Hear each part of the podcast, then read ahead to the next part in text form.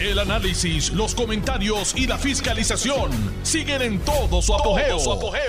Le estás dando play al podcast de Noti1630, Sin Ataduras, con la licenciada Zulma Rosario. Buenas tardes.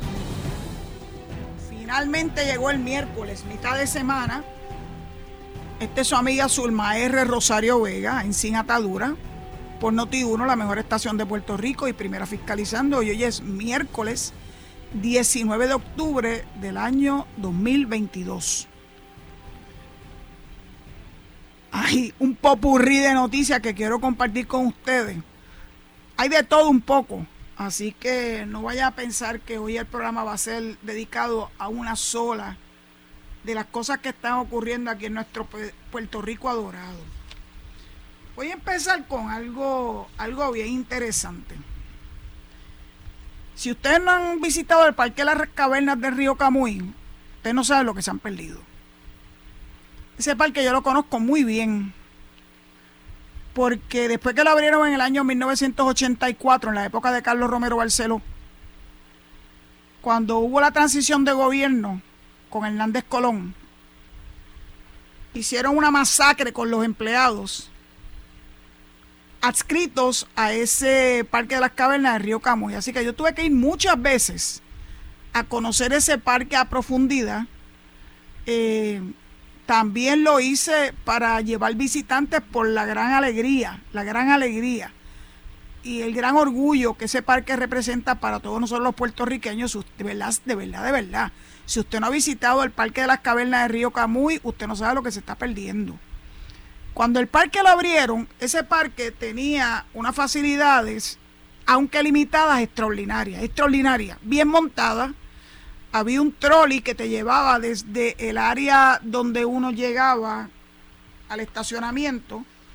Te daban una película que te enseñaba, ¿verdad?, lo que iban a ver en, en las cuevas, particularmente Cueva Clara, que era la que estuvo siempre bien desarrollada, de la que salen la inmensa mayoría de las fotos que hay del Parque de las Cavernas de Río Camuy. Pero desde el área del estacionamiento y del área del teatro hasta la cueva era, era bien empinado, bajando y subiendo. Así que lo hacían a través de un trolley, varios trolleys, eh, que nos dejaba en la puerta de la, de la entrada de la cueva. Y ahí estábamos un buen rato, el rato que quisiéramos verdaderamente porque no era una visita guiada, por lo menos las tantas veces que yo fui, sino que era una visita que tú hacías bajo tu propio riesgo. Años más tarde recuerdo con un incidente eh, con una turista eh, y como consecuencia del mismo cerraron, no sé si la facilidad del trolley o el parque por un tiempo hasta que pudieran indagar lo que, lo que ¿verdad? provocó el accidente cualquier lugar en su estado natural, salvo ¿verdad? La, intervención de los seres humanos para añadirle elementos de seguridad que naturalmente la madre naturaleza no puso, eh, conlleva riesgo. Yo he visitado muchos parques nacionales en los Estados Unidos y fuera de Puerto Rico, por ejemplo, uno que me impactó muchísimo fueron las cuevas del Drac en Mallorca, en España, las cuevas del drag es sencillamente algo espectacular. Que te llevan, tú vas a pie, a pie, eh, a través de lugares un tanto complicados, ¿verdad? Para poder eh, manejarlo con seguridad. Y llegas a un anfiteatro natural dentro de una de las cuevas que tiene un lago y a ese lago llegaba un una embarcación. Fue tan hermoso, todavía lo recuerdo y de verdad que lloro de la emoción. Una embarcación con músicos tocando música de cámara en esa bóveda con esa con esa acústica de la naturaleza sencillamente fuera de liga. Así que alguna experiencia uno adquirió, pero la primera experiencia en cuevas desarrollada fue en el Parque de las Cavernas de Río Camuy. Y yo soñaba cuando estuve en ese viaje a España que en Puerto Rico se pudiera hacer algo similar en el proceso, ¿verdad? En el desarrollo de, esa cueva. De hecho, hay otro lugar que no está desarrollado, que es eh, el río Encantado en Florida, en, en el municipio de Florida, que dicen que son sencillamente fuera de liga también, pero no está desarrollado. La gente que va va por su propio riesgo y lo llevan personas que viven en el área y que conocen los vericuetos de un sistema de caverna. Montar una una eh, eh, facilidad, por llamarlo de alguna forma, con todos los elementos de destaque de la belleza sin intervenir con ella o con una intervención limitada,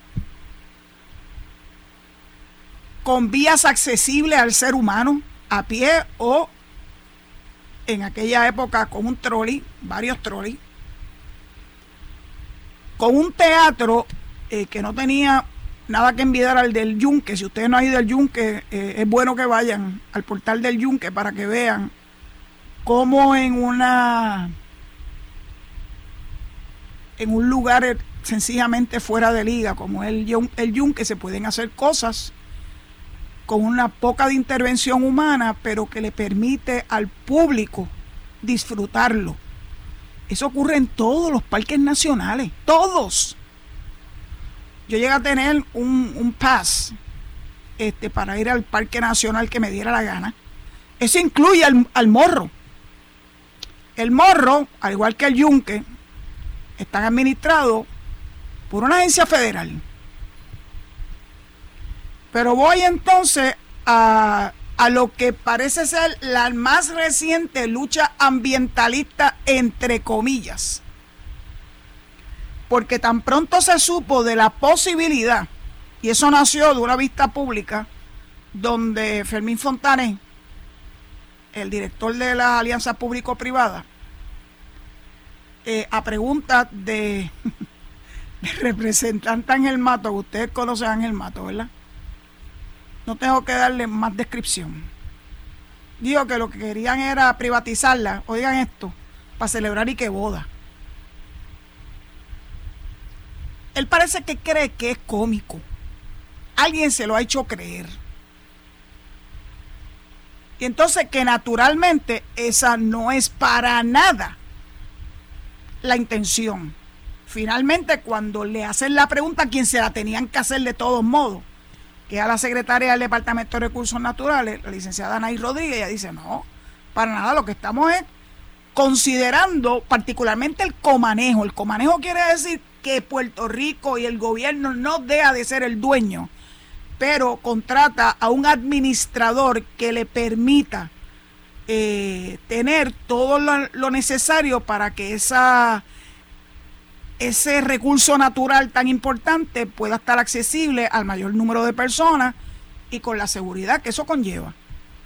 Pero aquí inmediatamente le buscan otro giro porque como ustedes saben que tienen ahora la campañita de que nos están desplazando y la gentrificación y que los y que los gringos se están quedando con Puerto Rico y que esa es otra otra medida más para que eso ocurra.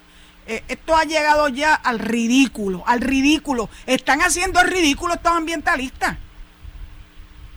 Porque si ellos saben mucho de ambientalismo, saben que en todos los países del mundo el poder desarrollar los recursos naturales requiere de la intervención de la empresa privada, porque ningún gobierno, tal vez el de Dubái, que tiene dinero a manos llenas, claro, a costilla de nosotros los que tenemos que utilizar la gasolina o el petróleo. Eh, pues un país multi, multi, multi, multi, multiplícalo todas las veces que usted quiera, billonario. Por allí anda Viña la pastelera y he estado viendo las fotos de ella. Así que ese es de los pocos gobiernos del mundo que yo conozco que tiene la capacidad económica para poder administrar de forma que lo haga accesible al público en general eh, sus bellezas naturales, sus recursos naturales. Pero ustedes saben que aquí los que siempre están opuestos a absolutamente todo, absolutamente todo, tienen campañitas por todos lados. Tienen la campañita en contra del desarrollo del Hotel Normandy, by the way. Vi unas expresiones que grabara el hijo de Enrique Martí Col, que nadie aquí puede ni siquiera negar que una de las personas, Dios lo tenga en la gloria, más interesado en proteger los recursos naturales. De hecho, a nombre de él fue que se puso el paseo lineal, ese que discurre eh, por la bahía de San Juan y que lleva hasta lo que era el, la estación de la lancha en Atorrey frente al Coliseo. Eso se llama el Parque Lineal Enrique Martí Col. Pues el hijo de Enrique Martí Col, que creo que se llama Alberto, tiene un, tiene una, un negocio cerca del Normandy, en terrenos ¿verdad? circundantes al Parque Sixto Escobar. Y nadie puede negar que él es un ambientalista, le viene desde la cuna, que ha dicho que lamentablemente el estado de deterioro del Normandy y del Parque Sisto Escobar ha impedido que se lleven a cabo otros negocios para atender a los turistas que vienen a Puerto Rico, sean turistas de fuera de la isla o sean turistas internos. De hecho, este joven Martín fue el fundador de los Scuba Dogs. Scuba Dogs es organización privada que como ambientalistas bona fide llevan a cabo varias veces al año actividades de limpieza de costa para recoger las playas. Yo he estado en esas actividades. Y la cantidad de basura que se logra recuperar es una cosa verdaderamente impresionante. Basura echada a nuestros recursos naturales por las personas, por los seres humanos. Porque no somos capaces de proteger lo nuestro. Entonces, tienen que venir organizaciones como esa, o los Boy las Girl, Scouts, para limpiar el sucio que dejan los demás detrás. Así que cuando yo escuché las expresiones de Martín Hijo, porque él apoya el desarrollo, no solamente. La, restauración del, del Normandy, sino el apoyo al proyecto de hacer un parking bajo tierra. Yo sé que hay una distinción en que sea soterrado versus que sea subterráneo, pero es un parking que conforme ¿verdad? a los conocimientos de los arquitectos y los ingenieros es factible en el área, aún a pesar de la corta distancia que existe entre el mar y esa área. Pero el joven Martí está de acuerdo. Él reconoce que Puerto Rico necesita desarrollar sus recursos naturales.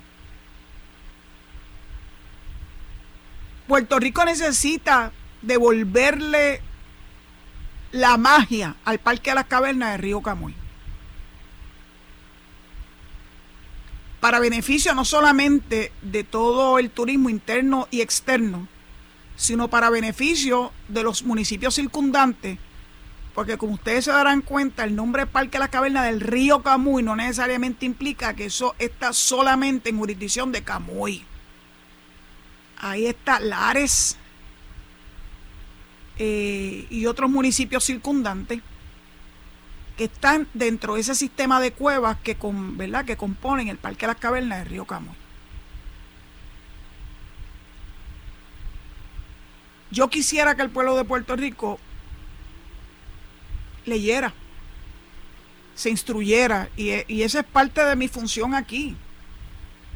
Poderle dar la otra versión de esos que se pasan gritando, que no quieren que Puerto Rico se desarrolle, porque claro, no quieren que se desarrolle, porque eso es parte de sus planes.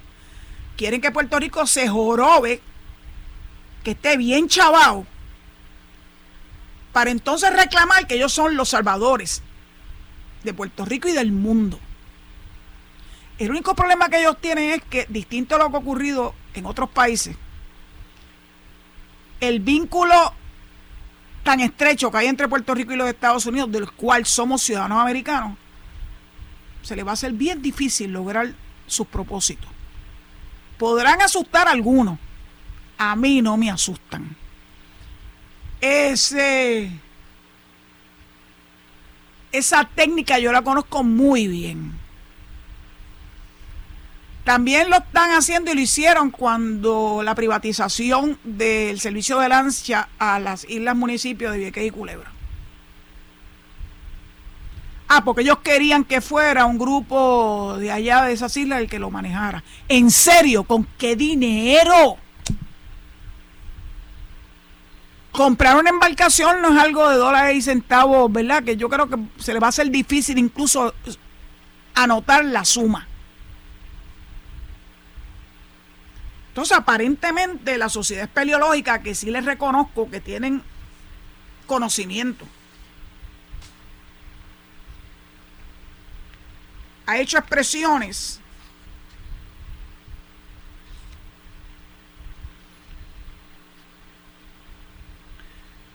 como esta que recogió en un artículo del vocero el periodista Pedro Menéndez Sanabria. Dice, hablando de un José Manuel Díaz, que forma parte de la Federación Espeleológica de, Puerto Rico.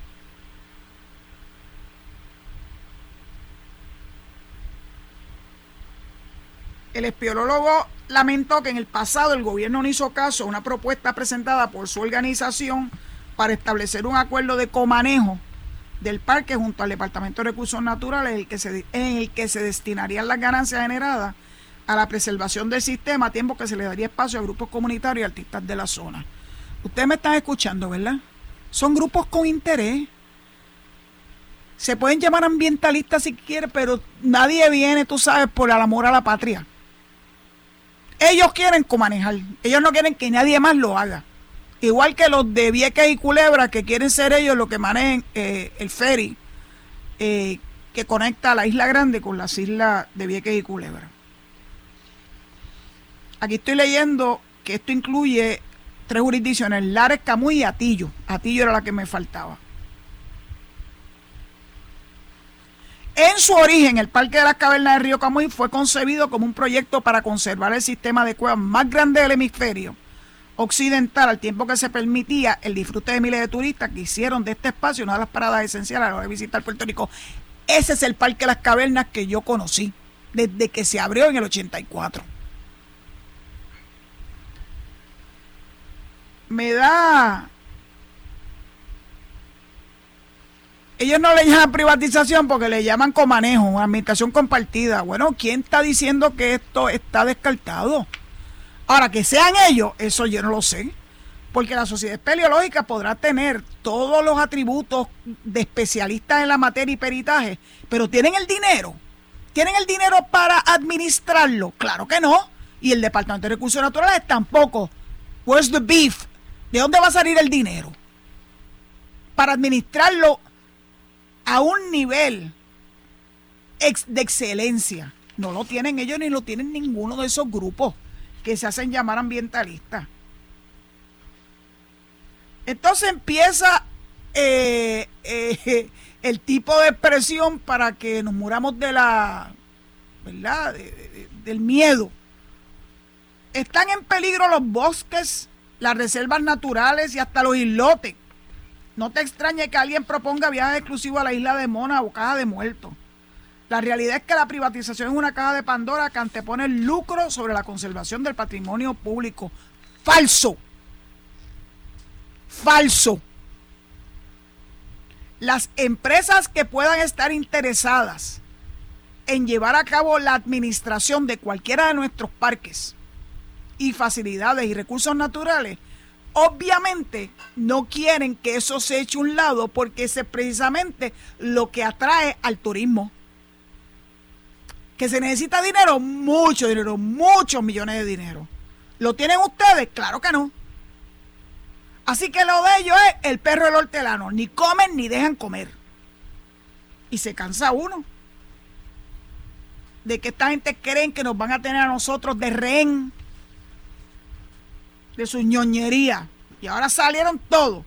los protectores de las cuencas, la organización que no protegió correctamente la bahía de Jobos en Salinas, by the way. Tienen un chisme montado en, en la cueva del Indio, allá en Arecibo.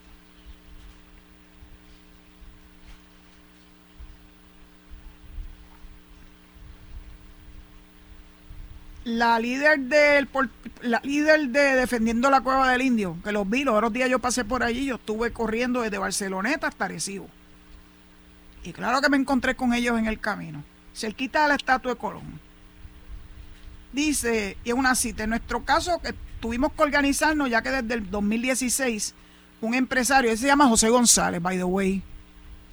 José González, dígalo por su nombre y apellido, y yo voy a decir quién es José González compró los terrenos aledaños a la Reserva Natural y Marina Cueva del Indio y ha destruido, oigan esto, vamos a empezar a llorar, la servidumbre de paso y los caminos costeros para obligar a limitar el acceso a su finca y cobrar entre 20 y 30 dólares a los turistas.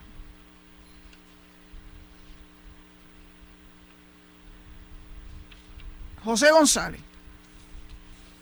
Ese fue el que rescató la estatua de Colón. ¿Se acuerdan que estuvo dando bandazo por Cataño y por Puerto Rico? Pues finalmente él se atrevió. Oiga, eso costó dinero, mucho dinero. Montar la estatua. Yo la he podido ver varias veces, pero desde afuera nunca he podido entrar, no sé por qué. ¿Será porque todos estos ambientalistas, entre comillas, tampoco permiten que el pueblo de Puerto Rico pueda visitar la estatua de Colón? A mí nada me extraña. Nada me extraña. No quieren que Puerto Rico progrese. Entonces, mientras tanto, uno lee cosas que están ocurriendo en nuestra vecina isla, la República Dominicana, que van a hacer un parque similar al Disney World. Créanme que no es con dinero del pueblo de la República Dominicana, pues no hay dinero para eso. Ustedes saben que en la República Dominicana hay cuatro entidades que son las que suplen la energía eléctrica a ese país y son todas privadas. Porque el gobierno no tenía la capacidad económica para poder levantar el sistema eléctrico que estaba por el piso en la República Dominicana. Voy a dejarlo hasta la pausa para que se den ustedes mismos la oportunidad de, ¿verdad? de, de pensar y reflexionar sobre lo que yo acabo de compartir con ustedes porque la verdad es que no dejan de sorprenderme, aunque nada, nada me debiera sorprender verdaderamente, verdaderamente viendo estos grupos que todos sabemos cuyo fin principal es abogar por la independencia de Puerto Rico. Perfecto, pero díganlo claro. Díganlo claro. No utilicen excusas. Bueno, dicho eso, pues le entrego el micrófono a Edwin en Noti1, San Juan y nos escuchamos en breve. Muchas gracias por su sintonía.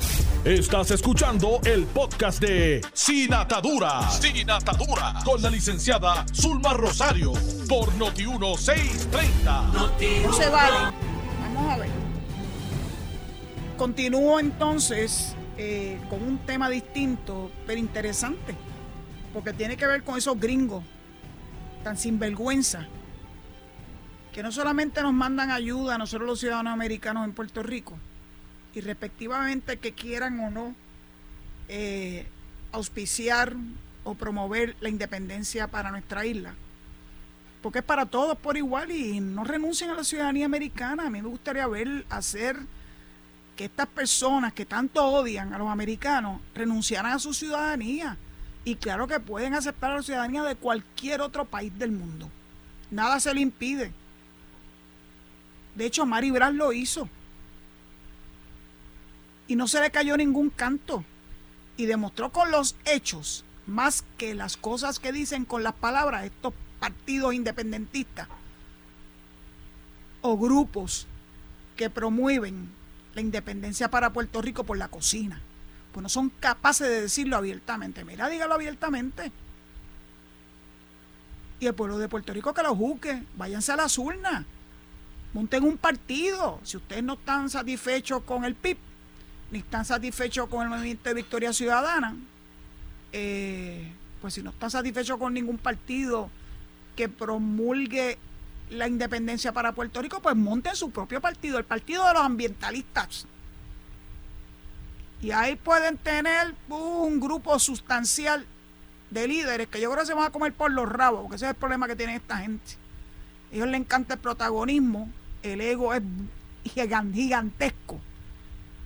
Y va a ser difícil para ellos eh, poder llevar adelante una organización, porque una organización se requiere que haya una, unas metas en común, que haya respeto a la diversidad de pensamiento y que se haga un genuino liderazgo que encamine las causas de esos partidos. Pues mira, ustedes dicen que es el ambientalismo, bueno, pero reconozcan que verdaderamente lo que ustedes quieren es regir los destinos de Puerto Rico a través de la República, independencia. Y hablando de República, tan cercano a nosotros, no solamente físicamente, sino emocionalmente, by the way, ha llegado un grupo impresionante de haitianos que están en la isla de Mona, están esperando a que se hagan los trámites, si no lo han hecho ya en horas de la tarde, de que la Guardia Costanera envíe diversas embarcaciones que les permitan traerlo hasta Aguadilla para ser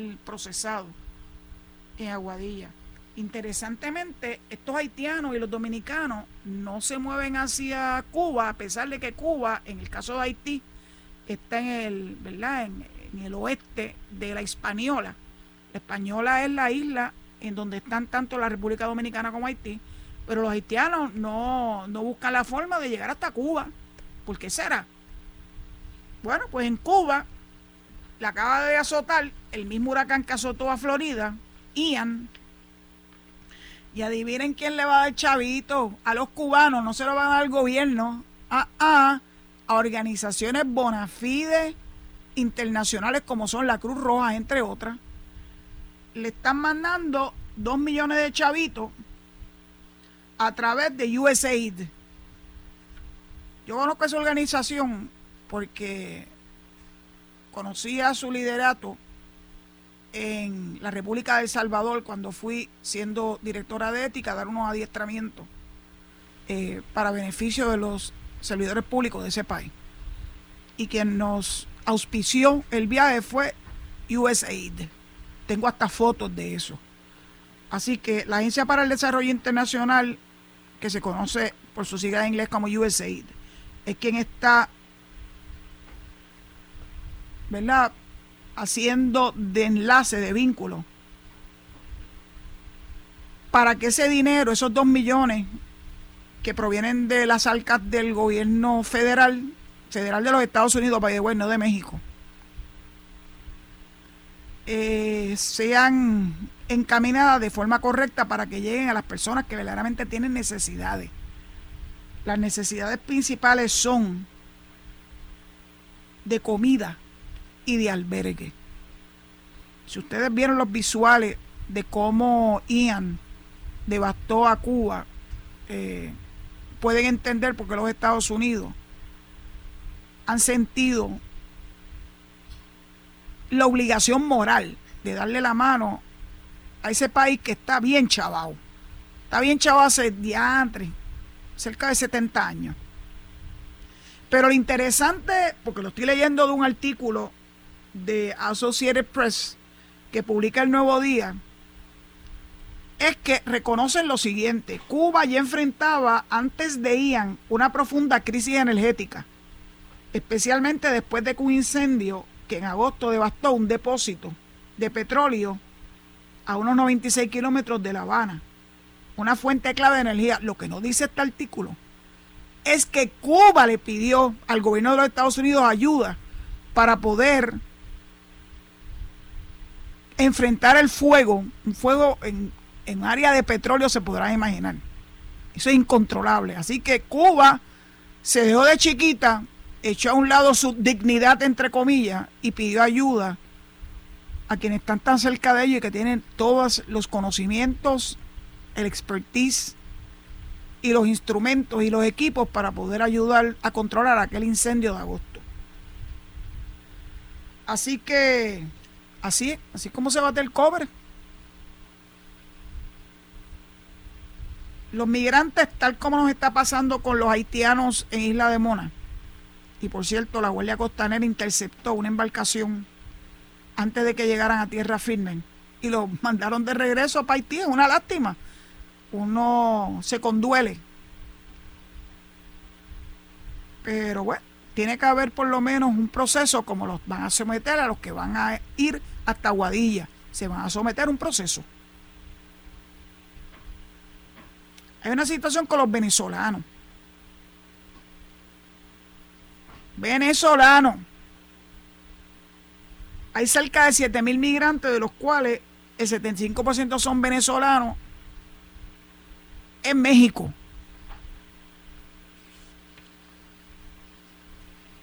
Tal vez porque escucharon que el gobierno de los Estados Unidos, lo que tiene que ver con inmigración, va a permitirle visas temporales a 24 mil venezolanos que lleguen por la vía aérea. Lo que implica que tienen que haber, ¿verdad?, este, tenido acceso a algún tipo de papeleo que permita una migración, vamos a llamarle sensata o razonable, no al wipipío. Tampoco es lo que quiso hacer e hizo, que está siendo evaluado por un tribunal, lo que hizo el flamante gobernador DeSantis de Florida, que cogía un grupo de venezolanos, los montó en un avión y los llevó a Martha's Vineyard en un acto inmoral de tráfico humano, porque eso fue tráfico humano, lo mismo que hizo el gobernador de Texas. ¿Ven la diferencia? Con los seres humanos no se juega. Los seres humanos sienten y padecen. Y ese juego político de los gobernadores de Texas y de Florida le va a explotar en la cara. Yo sé que le va a explotar en la cara. Mientras tanto, Uncle Sam, o sea, el gobierno federal, nos está pidiendo que no nos olvidemos de que hay millones de dólares otorgados a beneficio de Puerto Rico para que aquellos antes del 17 de noviembre pidan los beneficios de crédito por niños dependientes, el Child Tax Credit, para el año fiscal 2021. Según el gobernador Pedro Pierluisi, más de 22, 222 mil familias han reclamado el crédito, pero otras 75 mil todavía pueden tener derecho a esos beneficios y no lo han hecho. ¿Qué están esperando? Bueno, que se enteren. Pues si de algo sirve este micrófono, pues yo espero que esos que no han solicitado esa ayuda, familias con niños dependientes, se muevan a recibir la orientación de rigor para que puedan recibir este tipo de, de crédito que le puede representar muchos miles de dólares a esas familias con, con niños. Este Child Tax Credit en el caso de los Estados Unidos, ha ayudado a reducir la tasa de pobreza en un 6%. Pierluisi dijo que en Puerto Rico bajó en un 2%, pero considera que existe un potencial de que se reduzca el actual 7%. Había 9, se redujo a 7, pero no es suficiente. Él entiende que si las familias, 75 mil familias que todavía no han solicitado este tipo de beneficios, va a reducir aún más la pobreza infantil. El asesor del presidente Joe Biden, Gene Sperling, dijo que todavía hay tiempo para solicitarlo bajo la ley ARPA, la ley de rescate, que ha buscado mitigar el daño económico que nos ha ocasionado la pandemia del COVID. COVID.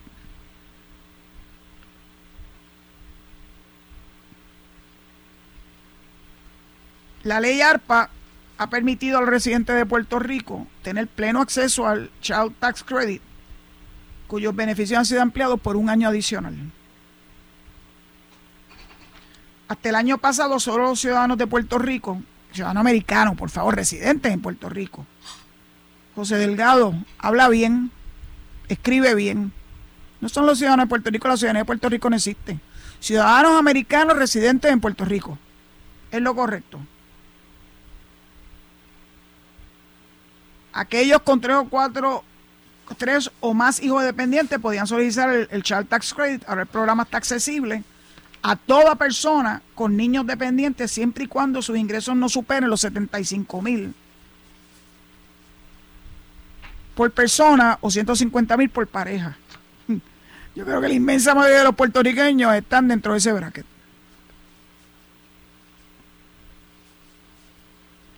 La mayoría de los residentes de Puerto Rico que caen dentro de ese bracket pueden reclamar un reembolso de hasta 3.600 dólares por cada menor dependiente, por cada menor dependiente, ¿me escucharon? Multiplican 3.600 por el número de menores que están en ese núcleo familiar.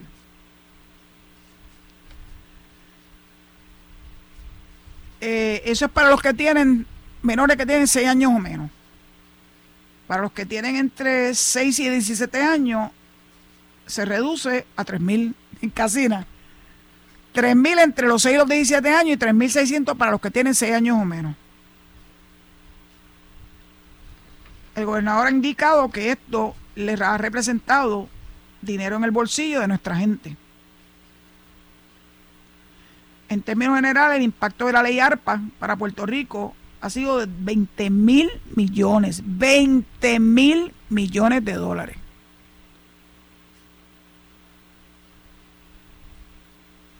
Puerto Rico, a través del gobierno, recibió además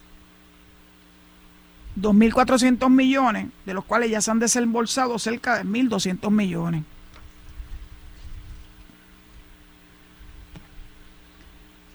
Uno se pregunta verdaderamente, se lo digo con toda honestidad, si el pueblo de Puerto Rico es consciente de cómo estas ayudas federales han podido sostener sobre sus pies a un Puerto Rico endeudado en un proceso de quiebra, me refiero al gobierno de Puerto Rico,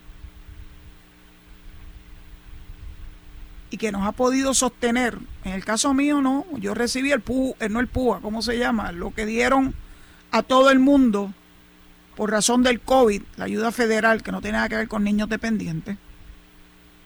Yo recibí mis chavitos y claro que lo puse en mi, en mi planilla de contribución sobre ingresos. Es de las pocas ayudas que yo he podido recibir naturalmente.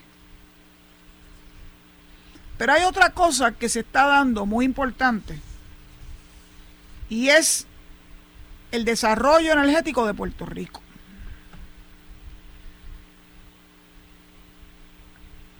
Hay un hay un parte de prensa que nos indica que la secretaria del Departamento de Energía, Jennifer Granholm, que estuvo aquí, llegó a Puerto Rico con el presidente Biden y que va a liderar los esfuerzos para que Puerto Rico tenga la palabra de moda, resiliencia energética, va a estar en Puerto Rico mañana jueves. Porque pues naturalmente le han dado la encomienda de liderar el esfuerzo de que Puerto Rico pueda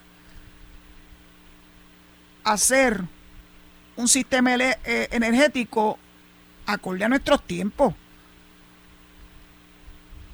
que aguante, porque lo que tenemos ahora es un sistema energético bastante en pañales, está muy mal. A la menor provocación lo perdemos. Ahora mismo, hasta que AES no reciba las barcazas y las nutran del gas natural, ya se le han ido a, pique dos, dos de, su, de sus plantas.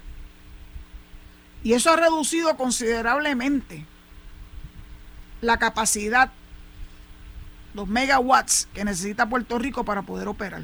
Eso no es Luma. Aquí toda la culpa de todo la tiene Luma, ¿se acuerdan? Yo les voy a leer algo que publicó la Autoridad de Energía Eléctrica en Twitter hoy, que me llamó poderosamente la atención. porque ya estamos a un nivel todo de que tenemos terror a que se nos vuelva a ir la luz. Pues mire, prepárese porque se nos va a ir la luz. Y no es culpa de Luma, es que no hay suficiente generación. y tú no puedes transmitir lo que no se producen en las plantas. No te lo puedes inventar con una varita mágica.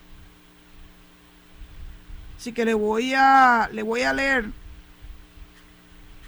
lo que nos compartió Josué Colón a través de, de Telegram. Es importante tener conocimiento directo de esta información, pero creo, entiendo que esto fue publicado en Twitter, o sea que no me están dando información ni privilegiada ni nada por el estilo. Lo estoy buscando porque que yo recibo tanto mensaje que usted se sorprendería. Aquí en casa me dicen que apague el chaval teléfono. Pero es que no lo puedo hacer porque es que a través del teléfono yo recibo mucha información importante que quiero compartir con ustedes. Esto fue a las 3 y 32 de la tarde. La unidad AES número 1 salió de servicio nuevamente. Al presente las dos unidades de AES están fuera de servicio, las dos. Esto ha provocado una deficiencia de alrededor de 500 megawatts en el sistema de generación, no de transmisión, de continuar las unidades de AES fuera de servicio y dado el pronóstico de demanda esto le para los pelos de punto a cualquiera, ¿sabe? No contaremos con la generación para atender el pico de la demanda. Solicitamos a los clientes, a todos nosotros, esto es una solicitud a todos nosotros, que reduzcamos el consumo de energía para reducir los clientes que se verán afectados por falta de servicio a raíz de esta situación de déficit de generación. Hasta que no podamos verdaderamente hacer las inversiones grandes, no la de resolver la cotidianidad de la transmisión, la distribución y la generación. Lo grande, lo importante, lo profundo, poner al día, traer nuevos equipos súper costosísimo. Puerto Rico va a seguir teniendo estos problemas de insuficiencia energética. ¿Que hay dinero? Sí, hay dinero. Pero eso no es cuestión de que usted, un ventetú, para que las cosas se hagan a media o mal hechas y que después nos pueda costar más caro. Si el uso de esos fondos federales, que estamos hablando de billones y billones. Si no se hace de la forma correcta, we're in trouble. Interesante, esta mañana yo estuve escuchando a Carlos Mercader en pelota dura, donde nos recordó de que a pesar de que Trump dijo que en Puerto Rico éramos todos unos corruptos, básicamente, in so many words, que los que cayeron en actos de corrupción no tenían nada que ver con el gobierno de Puerto Rico. Estaba la segunda en mando en FEMA, en la región de Nueva York, en Contubierno y con Cobra, y ahora recientemente una de Georgia que también tuvo vínculos de contratos multimillonarios con Puerto Rico como consecuencia del huracán María. No era del gobierno de Puerto Rico. Es tan injusto que nos tiren esa generalización muy injusta. Que en Puerto Rico ha habido corrupción, pero no tiene nada que ver con, las ayudas federales de, de, FEMA, ni con las ayudas para el huracán María, ni nada por el estilo. La corrupción que ha habido básicamente ha sido de alcaldes que le ha gustado tener una vida de lujo y le piden dinero por debajo de la mesa a contratistas. Eso es petty corruption, pero estamos hablando de mucho dinero. Y no nos hace nada de bien. Pues la secretaria de Energía no solamente va a venir mañana jueves, sino que además es un keynote speaker en la cumbre que va a celebrar CESA. CESA es Solar and Energy Storage Association, que tiene su filial en Puerto Rico. Van a tener una cumbre el 1, 2 y 3 de noviembre en el Hotel Condado Vanderbilt, a la que van a asistir la secretaria del Departamento de Energía, Jennifer, Jennifer Granholm, el propio gobernador Pedro Pierluisi y la comisionada del negociado de energía, Lilian Mateo, además de otras personas. Porque claro que nos tenemos que mover hacia la energía renovable. Grijalva y otros 38 legisladores, congresistas, han propuesto que a Puerto Rico se le asignen 5 mil millones para energía renovable. A mí me parece maravilloso. Pero naturalmente me preocupa en manos de quién va a llegar eso porque no va a ser para el gobierno. Así que tienen que haber unos protocolos muy fuertes para que no venga un ventetú a tratar de pasarse de listo y malgasten el dinero que nos tenemos grandes posibilidades de que nos asignen para montar sistemas solares en Puerto Rico. Yo creo que sí, se va a dar. Y no puedo creer que ya el tiempo se me acabó. ¿Qué ha pasado? ¿Cómo es que me roban el tiempo? Dicho eso, pues le agradezco enormemente, ¿verdad? Su sintonía. Estoy esperando que el amigo abogado de Nevada se comunique conmigo para ver si podemos el día de mañana o el viernes hablar de los casos insulares, porque nos están diciendo que hablamos de casos insulares, no explicamos qué son los casos insulares. Pues claro que quiero poder dedicarle algún tiempo a ellos para que pueda el pueblo de Puerto Rico entender qué fue lo que ocurrió a principios del siglo XX y cómo eso nos sigue impactando hoy en día a mitad del siglo, casi casi mitad del siglo XXI. Pues será hasta mañana si Dios lo permite. Gracias por su sintonía. Quédense con nosotros en Noti1 para que escuchen a Enrique Quique Cruz y posteriormente a Luis Enrique Falú. Hasta mañana y cuídense mucho. Esto fue el podcast de Noti1630, sin ataduras, con la licenciada Zulma Rosario. Dale play a tu podcast favorito a través de Apple Podcasts, Spotify, Google Podcasts, Stitcher y notiuno.com.